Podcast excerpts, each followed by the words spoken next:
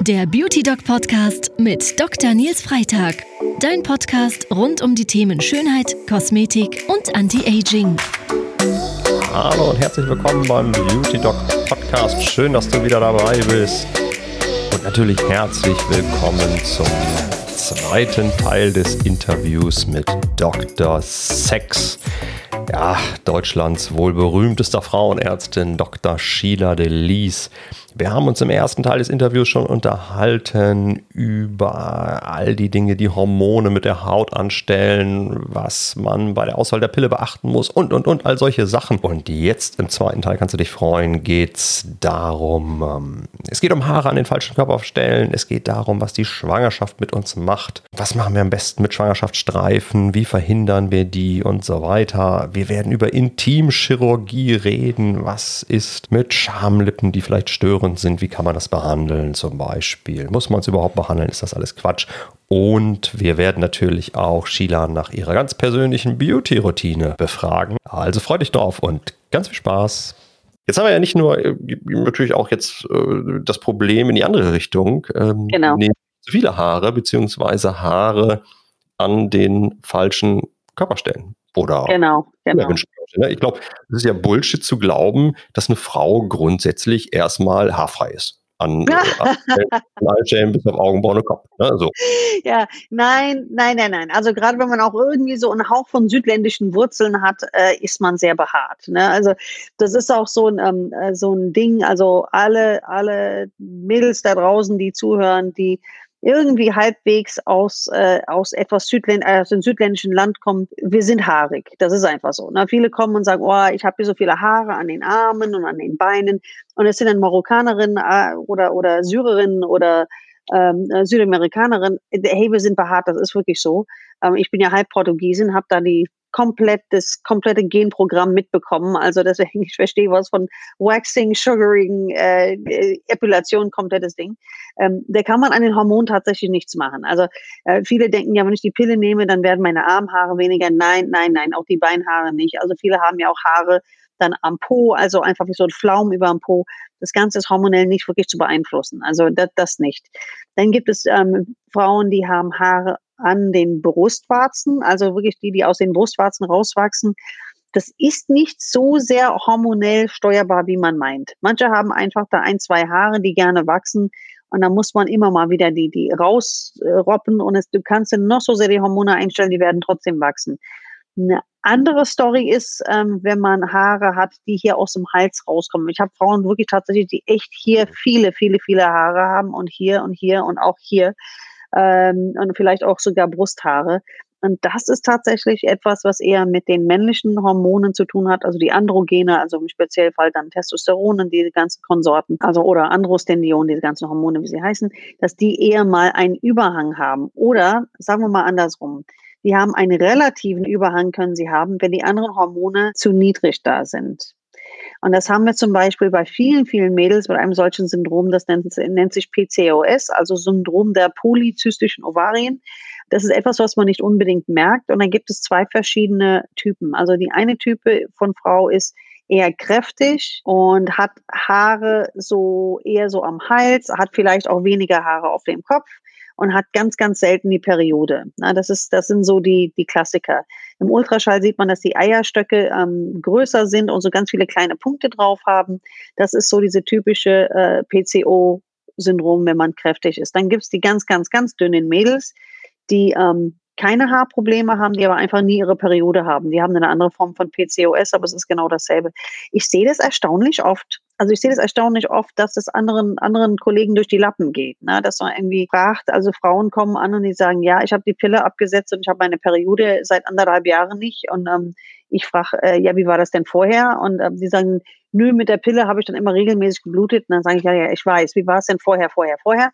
Und die sagen, äh, nee, vorher war es, glaube ich, auch unregelmäßig, es hat nie jemand kontrolliert oder es hat einfach irgendein Arzt, das, das muss ich auch meine lieben Kollegen, die sagen den Patienten einfach, sie haben zu viele männliche Hormone und dann kriegen sie die Pille. Und dann nehmen sie die zehn Jahre lang und dann brennt, brennt sich das so bei denen fest. Ich bin dreiviertel Mann eigentlich so hormonell, ne? Und die denken, das ist normal. Ja, das, Das ist, das ist, das ist wirklich übel. Also das ist so, das, wie ich denke, wie die Kollegen sich ausdrücken und das, was bei den Patienten hängen bleibt, das habe ich echt voller Missverständnisse. Und ähm, das ist wichtig, das ist sehr, sehr wichtig zu wissen, weil dann hat man eine, diese PCOS heißt nichts anderes, als dass man so eine so eine angeborene Eierstocksschwäche hat. Also es ist, arbeitet einfach zu schwach. Und weil es zu schwach arbeitet, haben wir nicht so viel Östrogen, nicht so viel Progesteron, aber Testosteron ist in der Relation höher. Und deswegen kann es dann diese Haargeschichten geben. Deswegen ist es immer super wichtig, das komplett, äh, äh, sich komplett von Kopf bis Fuß abklären zu lassen, wenn da der Verdacht im Raum ist. Weil man natürlich, wenn man selten eine Periode hat, und das ist eigentlich der Haupt, der, der Grund, also nicht nur was Kosmetisches ist, aber wenn man PCO hat, ähm, hat man unheimlich Schwierigkeiten, schwanger zu werden. Das ist nicht unmöglich, es kann nur schwieriger werden. Mhm. Wieder mal über den Tellerrand gucken. Ne? Die gute Nachricht ja. ist, kann ja relativ gut was dagegen tun. Ne? Das heißt, wenn man jetzt wirklich, man muss sich jetzt nicht damit abfinden, wenn man jetzt Haare am Kinn hat, hat da die Stoppel, hat ein Ober, ähm, ein Darmbart, ein Oberlippenbart, hat eine Haare am Hals. Da kann man echt super was kann man super was gegen machen. Da muss man auch nicht rumepilieren oder so. Also klar, natürlich kann man es rasieren, aber das stoppelt dann, das will man ja. Nicht. Ja, ja, nein, ja, genau. Also die Empfehlung ist da wirklich beim Arzt ähm, einfach mal zu schauen, wer macht eine vernünftige Laserhaarentfernung oder mhm. wer macht Haarentfernung mit wirklich guten IPL-Geräten. Und, ähm, Was ist denn gut, Nils? Weil ich kriege das total oft gefragt und bei mir in der Umgebung sind sehr viele Nichtärzte und ich sage immer, weiß nicht, ob ich da zum Nichtarzt gehen würde. Also äh, ich sage dann immer, ich meine, wir haben ja gelernt, dann ein richtig gute, richtig, richtig gutes Gerät, was auch schneller geht. Ne? Also ich kann mich erinnern, ich war mal bei einer, äh, bei einer Kette von einer Firma, die macht Sugaring und Waxing und die haben dann auch dieses Gerät neu gehabt und es hat ewig gedauert. Ich glaube, die haben irgendwie zwei Stunden gebraucht für die, für die Beine und das war mir zu lang. Also zwei Stunden da alle vier Wochen hin, bitte. Also das schaffe ich nicht zeitlich, ja. Und ähm, ich glaube, es gibt Geräte, die gehen deutlich schneller. Ne? Wie ist das? Ja, ganz klar. Das ist leider so, dass äh, da häufig die Technik auch über Erfolg und Nicht-Erfolg entscheidet. Und das weiß mhm. der Kunde einfach nicht. Ja, das mhm. weiß der Kunde einfach nicht. Und die wirklich guten Geräte, die sind locker so teuer wie zwei, manchmal auch drei Autos. Mhm. Und da kannst du dann wirklich davon ausgehen, dass du die nicht einfach in der Kosmetik um die Ecke gibt es diese Geräte nicht. Genau. natürlich gibt es auch sehr einfache Geräte. Und jetzt muss man sagen, dass da ist leider, da ist auch ein Fachwissen nötig, diese Geräte zu bedienen. Letztendlich macht, funktioniert das Prinzip ist ja so, dass ein Laserlicht oder ein Licht ähm, von einer begrenzten Wellenlänge auf das Haar sozusagen geschossen wird. Der, Haarfar äh, der, der Farbstoff des Haares erhitzt sich, das Haar wird sozusagen verkocht und im Idealfall eben die Wurzel, also die Fabrik der neuen Zellen quasi mhm gleich mit zerstört. So, jetzt kann, können die Geräte aber nicht unterscheiden, ist das ein Farbstoff, der im Haar ist oder ist das ein Farbstoff, der sich vielleicht in der Haut befindet. Das heißt, wir haben ein Verbrennungsrisiko, wir haben das Risiko mhm. von Pigmentstörungen und, und, und, und. Und das muss man einfach wissen, ist auch ein gewisses biologisches Grundwissen erforderlich. Zum mhm. Beispiel Wachstumsphasen muss man einfach kennen. Ähm, man kann zum Beispiel ein Oberlippenbart, ein Kind kannst du alle vier Wochen ähm, mit einem Laser oder mit einem guten IPL-Gerät mhm. Behandeln. Ein Unterschenkel musst du alle zwölf Wochen behandeln. Mhm. Und du, ja, ja, okay. du brauchst sechs, weil die Wachstumsphasen einfach so lange sind ne, dort. Und du brauchst sechs bis acht Behandlungen. Das heißt, im Sommer wird in der Regel nicht behandelt, weil da die Haut eben gebräunt ist und das Verbrennungsrisiko, das Nebenwirkungsrisiko eben in die Höhe schießt. Mhm. Das heißt, beim Unterschenkel ähm, ganz klar, äh, da kannst du zwei Jahre einplanen. Ja. Ne? Sechs Sitzungen, also alle drei Monate, kleine Sommerpause noch mit rein, kannst du dir ausrechnen. Das, Stimmt. Da kann, da kann keiner was dafür. Das kannst du auch mit dem Gerät nicht ändern. Das ist Biologie. Und wenn du dann natürlich hingehst und sagst, ja, hey, hier bei uns, äh, Haarentfernungsabo alle vier Wochen, Unterschenkel, ganz ehrlich, da weiß ich, die, die leben in der Ballerburg. Das ist Bullshit. ist, äh, das kann der Kunde nur nicht wissen. Ist doch nicht seine, ist doch nicht seine Aufgabe. Aber es, es ist Aufgabe auch des Staates, ähm, in gewisser Weise seine Bürger zu schützen. Und ähm, mhm. ich weiß ja auch, dass es Spaß macht, damit Geld zu verdienen. Aber äh, sag mal, keine Arme, keine Kekse, ne? keine, äh, keine Ausbildung, keine Ahnung, dann darfst du es eben nicht machen. Das ist eben so. Also das ist wirklich schlimm. Da muss man allerdings sagen, ähm, deutlich ähm, jetzt auch gesetzlich hat der Gesetzgeber das Problem auch erkannt und jetzt deutlich angezogen. Viele Geräte dürfen inzwischen auch nur noch nächstem Jahr jetzt ab nur noch von Ärzten benutzt werden. Es müssen mhm nachgewiesen werden und, und, und Gott sei Dank, da haben wir wirklich lange drauf gewartet, aber das ist wirklich ein Problem. Oder wenn Frauen kommen und sagen, ach, das bringt nichts bei mir, ich war schon, hatte schon zwölf Sitzungen gehabt oder so. Mhm. Ähm, und du fragst, tat's denn weh? Und die sagen, nee, nee, tat jetzt überhaupt nicht weh. Mhm. Weißt du schon, wenn das physikalisch genau Prinzip Hitze ist. Das heißt, so viel Hitze reinbringen, dass die Haare verkocht werden. Und die sagt, nö, tat überhaupt nicht weh. Eben. So muss man jetzt nicht Sherlock Holmes verweisen. Ne? So. Okay. genau. Schwangerschaft. Über die Schwangerschaftsflecken, Melasma, das haben wir ganz kurz schon ein bisschen angerissen, dass mhm. äh, tolle Östrogenboost auch eine richtig schöne Pfirsichhaut machen kann. Ganz häufige Schwangerschaftsprobleme sind, denke ich, auch Schwangerschaftsstreifen oder eine große Sorge, richtig? Ja, da haben viele tatsächlich Sorge drum um die Schwangerschaftsstreifen. Man muss ähm, äh, ich, es ist natürlich immer unterschiedlich. Ne? Also manche haben wirklich ganz, ganz wenige und manche haben echt zerreißt alles. Ich empfehle schon, die Haut frühzeitig zu behandeln. Ne? Also schon, schon anzufangen, wenn man noch gar keinen Bauch hat. Ne? Dann immer ölen.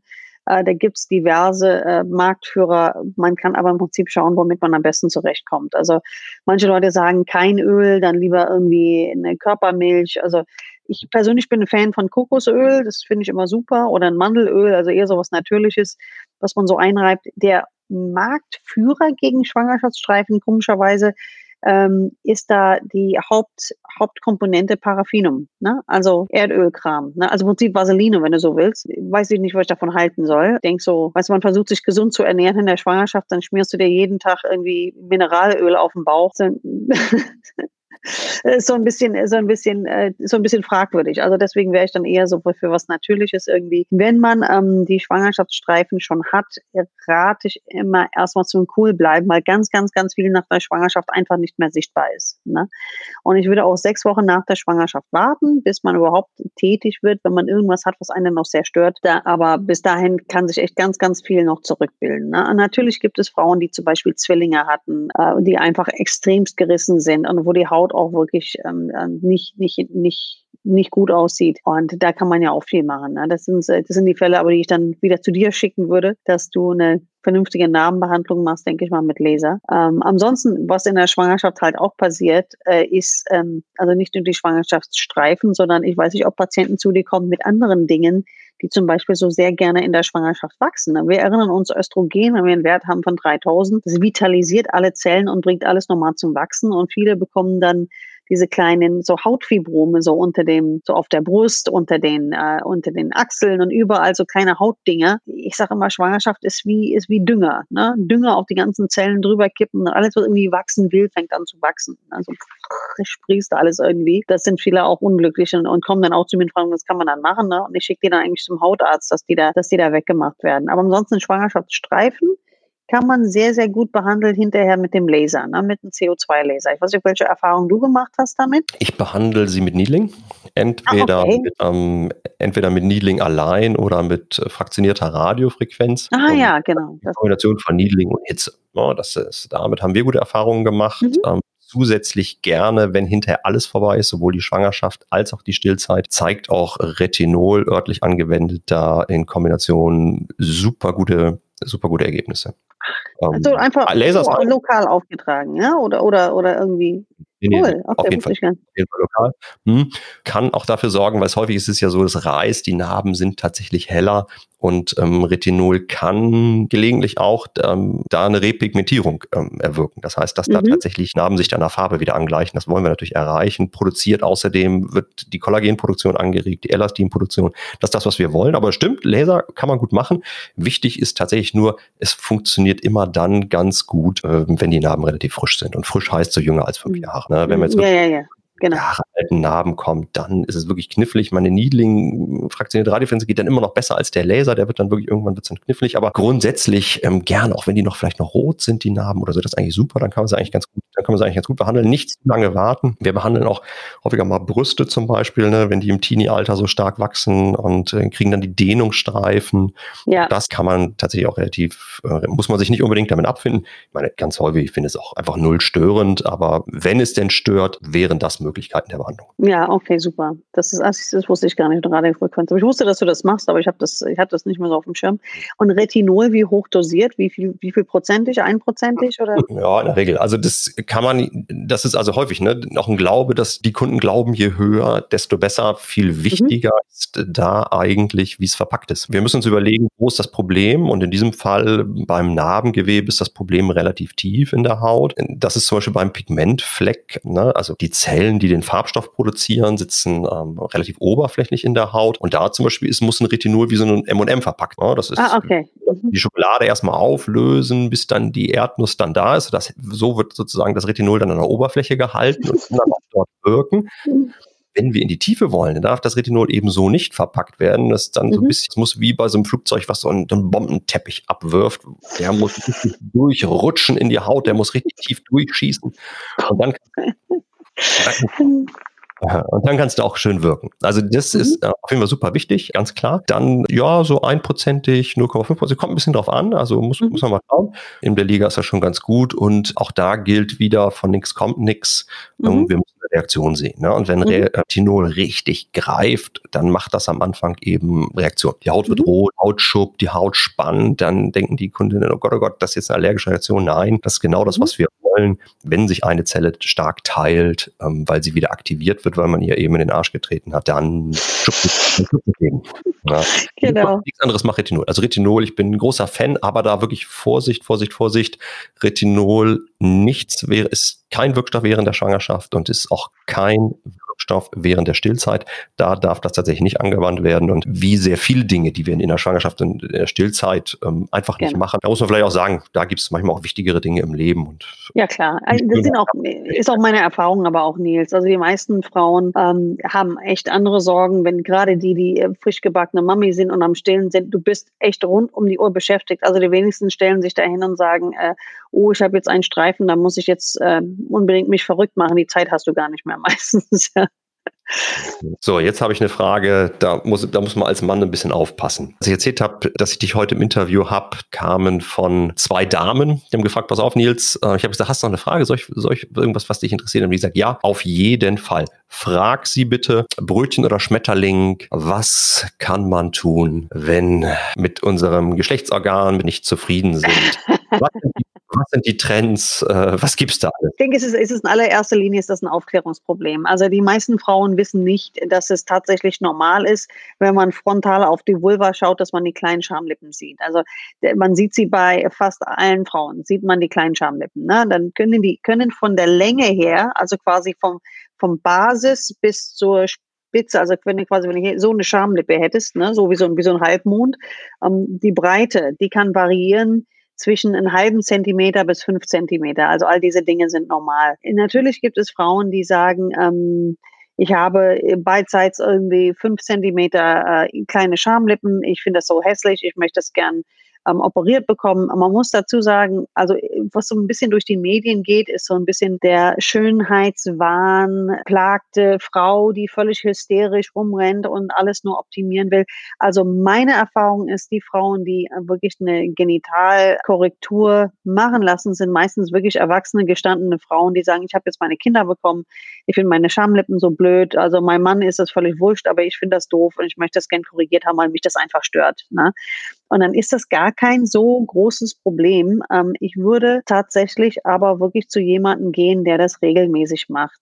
Ja, der da wirklich, also das ist so ein bisschen schwierig. Also es gibt, die, die Schönheitschirurgen haben festgestellt, dass es ein recht einfacher Eingriff ist. Also ich kenne eine Klinik, die machen da einfach eine Klemme drauf, also die setzen eine lokale Betäubung, machen eine Klemme drauf, schneiden das ab, was absteht und setzen eine Naht drauf. Und das ist für mich so ein bisschen, weiß nicht, ich finde das so ein bisschen sehr, sehr Abkürzung. Und dann wiederum kenne ich einen Fall von einem Professor, der sich auf die Fahne schreibt, er macht es am am längsten von allen Kollegen und er kann es am besten und er ist der Beste und er ist der Gott in Weiß so ungefähr. Da habe ich auch ein bisschen suboptimale Ergebnisse gesehen. Also ähm, ich würde mich tatsächlich umschauen. Ich würde mich nicht davon beeindrucken lassen, ob jemand Professor vor dem Namen hat. Ich weiß nicht, ob du diese Erfahrung gemacht hast, Nils. Also der Nichtmediziner glaubt ja, dass jemand, der ein Professor im Titel hat, ein besonders guter Arzt ist. Ne? Das, das, ist er ja nicht. Der ist ja nicht wie Meister und Geselle, sondern das ist einfach, der hat einfach, äh, der war nur länger an der Uni und hat häufig, also so ist es jedenfalls in meinem Fach mit den Alltagsdingen jetzt auch nicht äh, äh sich habilitiert, also mit den Alltagsthemen, die wir, die Gynäkologen so haben, sondern meistens wird irgendwas völlig abgedreht. Also es hat, ist es kein Garant für Güte, nur weil jemand einen Professortitel äh, hat. Ich würde jetzt nicht sagen, es ist im Gegenteil so, aber es ist auf jeden Fall kein Garant. Ich würde, äh, wenn ich mir einen, einen, Arzt suchen würde, würde ich mir immer, immer, immer, immer Vorher-Nachher-Bilder anschauen lassen. Und zwar einige. Nicht einfach ein Bild, was gut ge geworden ist, sondern wirklich gucken, verschiedene Varianten, dass man wirklich den Eindruck hat, dieser Mensch ruht in sich, er, er berät mich jetzt einfach ganz nett und sagt jetzt nicht, ja, die Schamlippen sind ja, das muss ja ab, wie sieht das denn aus und so ein Quatsch. Ne? Also wirklich so einfach sagen, so können wir das machen und auch ganz, ganz, ganz wichtig ist, es darf nicht zu viel abgemacht werden. Und das ist ein typischer Anfängerfehler und das sehe ich relativ ja, also häufiger, als ich es eigentlich sehen will. Ähm, Ärzte, die einfach das abschneiden, was sie glauben, was absteht was zu viel ist, ne? was wir uns jetzt so denken würde, wie beim Haar. Das sieht zu viel ab, wenn die Schamlippen so aussehen, wenn du schneidest es ab und dann ist gut. Weil in der Heilungsphase gibt es eine Gewebsretraktion, das heißt, es zieht sich zurück. Also viele von diesen Frauen, die nach der OP, unmittelbar nach der OP, die Schamlänge, äh, Schamlippenlänge haben, die sie haben wollen, haben sie nach drei, vier Monaten nicht mehr, weil die total klein werden. Also die ziehen sich total zurück. Und das kann durchaus ein Problem sein, weil die haben dann gar keinen Schutz mehr für den, für den vaginalen Eingang. Deswegen, also ich würde natürlich, also natürlich Chemie, Bauchgefühl ist wichtig, aber geh nicht nach der Professurentitel äh, geh nicht ähm, danach, ob jemand besonders gut in Brüste ist, weil jemand oder zum Beispiel, wenn jemand gut Brüste macht oder jemand besonders gut Nasen macht, ich meine, das ist ja, das heißt ja bei weitem nicht, dass er sich am Genital gut wirklich auskennt und sich wirklich ganz, ganz viele Vorher-Nachher-Bilder zeigen lassen und sich nicht drängen lassen. Und außerdem auch mal eine Nacht drüber schlafen. Also ich schaue immer, wenn jemand zu mir kommt mit so einer solchen Fragestellung, versuche ich immer so ein bisschen herauszubekommen, ähm, steckt da was anderes dahinter. Ne? Weil vieles von dem, was wir von uns glauben, ist etwas, sind Glaubenssätze, die wir irgendwann mal abgespeichert haben, weil irgendjemand irgendwas gesagt hat. Ne? Dass da ein Partner dabei war oder eine Partnerin, habe ich auch schon mal erlebt. Eine Frau, die irgendwie mit einer anderen Frau was hatte und die hat gesagt, wie siehst du denn da unten aus? Was hast du denn da raushängen? Also das habe ich noch nie gesehen. Das sagst du eine Frau im richtigen Moment Ne? Und äh, die vergisst das nie wieder. Die guckt da immer wieder hin und denkt, oh Gott, wie sehe ich denn aus? Ja, ja, das ist so. Und äh, dann wird das zum Dauerproblem, nur weil irgendjemand was Blödes gesagt hat. Und ich, deswegen sehe ich mich auch immer in der Verantwortung, wenn Frauen zu mir kommen. Ich sage, ich habe echt mehr Schamlippen gesehen als die meisten Männer, die nicht Gynäkologen sind, weil ich das einfach jeden Tag tue. Und ich habe da wirklich den Vergleich. Und wenn jemand wirklich, also sozusagen in der gaussischen Normalkurvenverteilung äh, irgendwo mittig angesiedelt ist, dann, äh, dann, dann sage ich das auch. Ne? Dann sage ich, das ist ganz normal. Das ist, ist überhaupt keine, äh, das ist überhaupt keine, wie sagt man, kein Ausreißer, sondern du liegst einfach eigentlich im Durchschnitt so, wie du aussiehst. Und das ist eigentlich auch die wichtigste Aussage. Das sehe ich auch als meine Aufgabe auch, das zu tun. Wenn ich den Eindruck habe, ähm, dass es jemand ist, der äh, einfach sagt, ach, nach der Schwangerschaft, jetzt finde ich das doof. Vorher fand ich es gut und jetzt finde ich es nach der Schwangerschaft doof. Jetzt gefällt es mehr, wo ich das Gefühl habe, da ist jetzt nicht eine andere Motivation dahinter dass die Person an für sich ein gesundes, ähm, gesundes Verhältnis zu ihrem eigenen Körper hat. Wenn sie das alles hat, dann kann ich das gut befürworten. Und ansonsten rate ich immer noch mal eine Nacht drüber zu schlafen. Und wenn es den Partner stört, den Partner austauschen. Ne? Am besten jetzt. ja, ich glaube, es ist alles gesagt. Also wir brauchen, wir brauchen einen Arzt, der Vulva von Vagina unterscheiden kann. er muss es äh, häufiger tun. Ähm, Vielleicht da noch ein kleiner Hinweis. Es gibt Gesellschaften für ähm, chirurgische Gesellschaften für Intimchirurgie. An die kann man sich wenden. Da kann man auch im Internet die Mitgliederverzeichnisse einsehen. Da hat man dann ähm, so ein bisschen so einen Vergleich. Sprecht über Risiken, Nebenwirkungen. Lasst euch nicht in irgendeine Entscheidung drängen.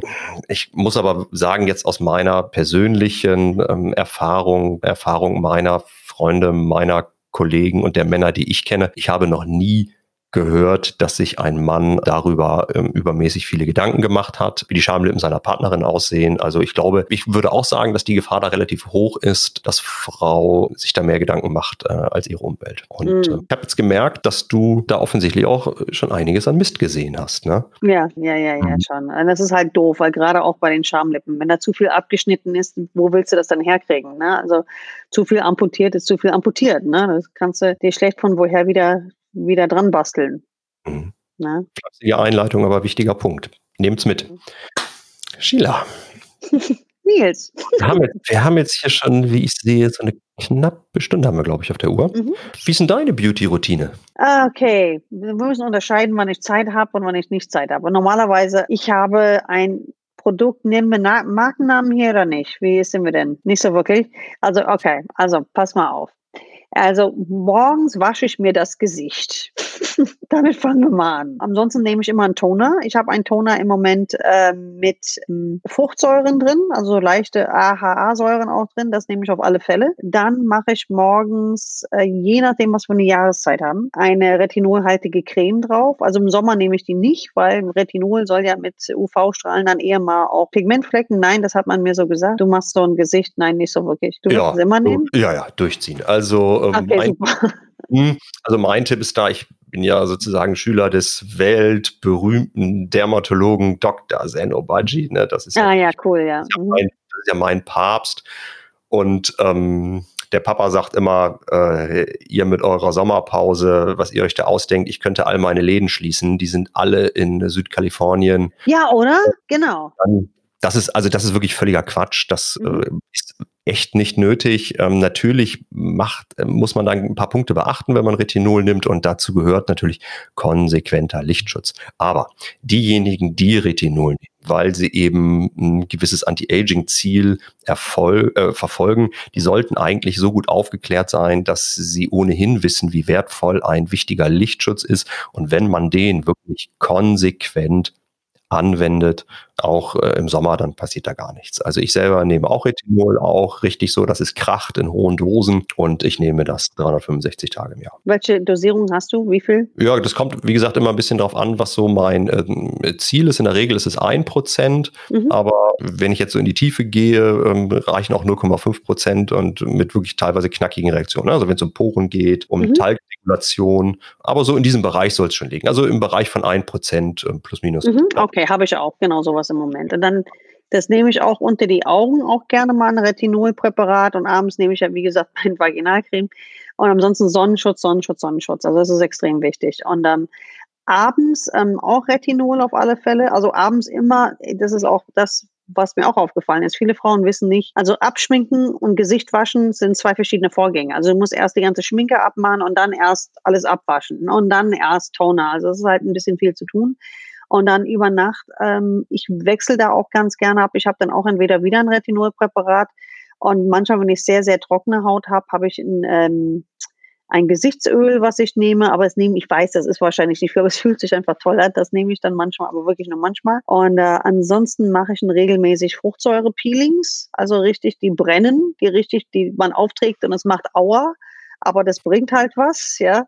Und äh, ansonsten, ähm, ich habe ja, du weißt ja früher ja auch ganz viele oder einiges in der Beauty gearbeitet und mache mir dann selbst alle drei, vier Monate mache ich mir ein bisschen Botulinumtoxin, schön Vitamin B, bisschen Stirn, bisschen was um den Mund. Kiefermuskulatur mache ich auch, weil ich Zähne knirsche, sowas. Und äh, das ist das, was ich immer zwischendurch oder nach Feierabend mache. Ne? Dann, okay, schnell nochmal Botox ins Gesicht. Ne? Aber immer du weißt ja, das ist bei dir ja auch so. Also, dass da die Menge macht's, also immer, dass es, dass man Bewegung hat und sowas. Aber ich mag das immer daran, wenn meine Kinder mir sagen, Mama, du guckst so streng, was hast du denn? Und dann weiß ich wieder, oh, ich guck wieder, ich mache jetzt zu viel wieder. Hm, okay, jetzt kann ich wieder. Ja, genau, wird wieder Zeit, genau. Das ja, ist so, ja. das ist so das, was ich mache. Also ähm, ich schaue halt, dass ich kurzfristig, also dass ich jeden Tag was mache für die Haut. Ähm, Sonnenschutz bin ich auf alle Fälle im Sommer super konsequent. Im Winter bin ich manchmal ein bisschen schludrig auf alle Fälle. Und ähm, ansonsten dann wirklich so Fruchtsäure-Peelings in regelmäßigen Abständen. Ne? Ähm, früher, als ich noch ein Hydrofacial hatte, habe ich Hydrofacial machen lassen. Ähm, aber ansonsten, ähm, ich meine, wer dann nicht drankommt, äh, dann wirklich dann Säure-Peelings. Ne? Das ist super. Mhm. Und ich glaube, mehr mache ich nicht. Genau, und abends mache ich mir dann meine Vaginalcreme hier auf die Krähenfüße hier und hoffe, dass das ein bisschen was macht. Mhm. Und man darf nie Hals, Dekolleté vergessen. Ne? Das machen wir auch ganz gern. Wir machen behandeln Gesicht und vergessen Hals und Dekolleté. Das, und immer mal will ich ein Vampir-Lifting ausprobieren, aber Nils, ich komme zu nichts. Ich komme zu nichts. Probier's mal aus, bin ich gespannt, was du sagst. Man kann es, ja, ich will es einfach ausprobieren. Ne? Ich also das an Needling, die Needling-Komponente daran ist super. Ich habe durch eine reine ähm, PHP-Behandlung der Gesichtshaut noch nie ein Ergebnis gesehen, was auch nur im Ansatz an eine vernünftige ähm, Retinol-Anwendung rankommt. Noch nie. Ja, aber okay, ähm, interessant. Aber das Needling ist halt auch dieses kontrollierte Diese ja. kontrollierte oberflächliche Verletzung, das, das ist einfach irre. Needling, ne? Needling ist äh, wirklich, ist wirklich gut angewandt in der richtigen Tiefe, ähm, ist das wirklich, ist einfach genial. Ne? Dass du ärgerst die Haut, die Zelle wird gezwungen, sich zu reparieren, mhm. du regst Temperaturmechanismen an, hast gleichzeitig, also richtig so ein Boost an Kollagen, Elastin, die Zellen produzieren dann wieder richtig und hast gleichzeitig natürlich vorübergehend auch die ganzen kleinen Löcher in die Haut gestanzt, wo du dann natürlich auch super gut Wirkstoffe geben kannst, die sonst okay. so in dieser Form nicht in die Tiefe kommen würden. Ja. Mhm. Und was machst du da drauf beispielsweise? Hm, das hängt ein bisschen davon ab, was wir erreichen wollen. Also ich bin auch schon auf die glorreiche Idee gekommen, ähm, nach dem Niedling direkt Vitamin C aufzutragen. Mhm. Das äh, ist dann super. Also Vitamin C ist ja Ascorbinsäure. Das äh, habe ich da gemacht, äh, was die Pigmentflecken anging. Ja, das fand die Kundin jetzt insgesamt nicht so super. Das hat nämlich gebrannt wie die Sau. Die Idee war nicht, die Idee war zwar theoretisch nicht schlecht, aber zumindestens in dieser Formulierung, wie ich es damals angewandt habe, war das, machen wir es jetzt nicht.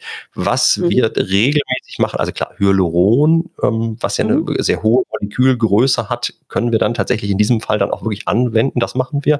Da sind auch so ein bisschen Vitamincocktails, äh, wird, wird dann zusätzlich auch noch aufgetragen. Und was ich gerne nehme gegen Pigmentierungen ist Tranexamsäure. Ah, Tranexamsäure, okay, mh, Tranexamsäure ist ja ein Medikament, was wir im Rahmen zum Beispiel der Notfallintensivmedizin zur Gerinnungsregulierung einsetzen. Mhm. Und da wissen wir, dass das auch beim Melasma in Kombination mit dem Needling wirklich schöne Ergebnisse erzielt. Krass, und ja, muss ich wirklich sagen, damit sind wir wirklich sehr zufrieden. Relativ regelmäßig Tranexamsäure benutzt. Glutathion kannst du auch nehmen. Mhm. Ähm, muss man so ein bisschen individuell gucken. Du kannst auch Botox nehmen, ne? in ähm, einer Dosierung, dass es sozusagen ganz flächig angewandt wird. Mhm. Das kannst du vielleicht bei dir selber ja auch beobachten. Wenn du dich jetzt hier Botox, wo wir in der Regel relativ große Poren haben, ähm, mhm. verfeinern sich deutlich.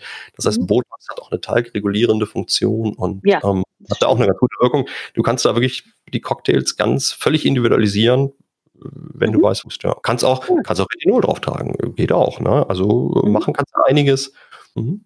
Also Needling ist wirklich, äh, finde ich wirklich das, also das ist eigentlich sehr zuverlässig. Da, ich würde jetzt nicht auf die Idee kommen, nichts zu machen und dann zum Needling zu rennen. Ich finde, da ist Needling dann auch erst der ergänzende zweite Schritt, aber mhm. die Kombination von einer guten, von guten Wirkstoffen und einer guten Routine, die man selber hat, plus Needling, ist für die, die geeignet sind, super. Ne? Fältchen, Poren, Anti-Aging, Needling ist super. Sheila, vielen, vielen Dank. Gern geschehen. War schön. Mein Zettel hier, ich habe nichts, was ich dich nicht gefragt hätte. Mein Zettel ist leer. Vielen, vielen Dank, dass du dir die Zeit genommen hast. Und ähm, ich weiß ja wirklich, dass Zeit wirklich dein Haupt, ähm, dein Hauptproblem ist. Ich muss auch ganz lange baggern, bis wir diesen Termin finden konnten. Also großartig, wenn ihr mehr von Sheila wissen wollt, empfehle ich euch, ähm, schaut jetzt einfach mal in die Show Notes. Wir werden euch ähm, Sheilas Homepage verlinken. Wir werden ähm, die Bücher noch mal ein bisschen verlinken. Ähm, folgt auf jeden Fall all ihren Kanälen YouTube, TikTok, Insta. Das lohnt sich wirklich und das äh, ist auch nicht zu viel versprochen. Kriegt ihr so in dieser Form erst so in dieser Form eigentlich nicht mehr zu Gesicht. Das ist wirklich toll, mache ich auch. Mein ganzer Freundeskreis ist auch Fan und ich freue mich, wenn ihr das nächste Mal wieder dabei seid. Sheila, nochmals vielen, vielen Dank und Ach, ähm, danke auch, Nils. bis ganz bald. Bis bald.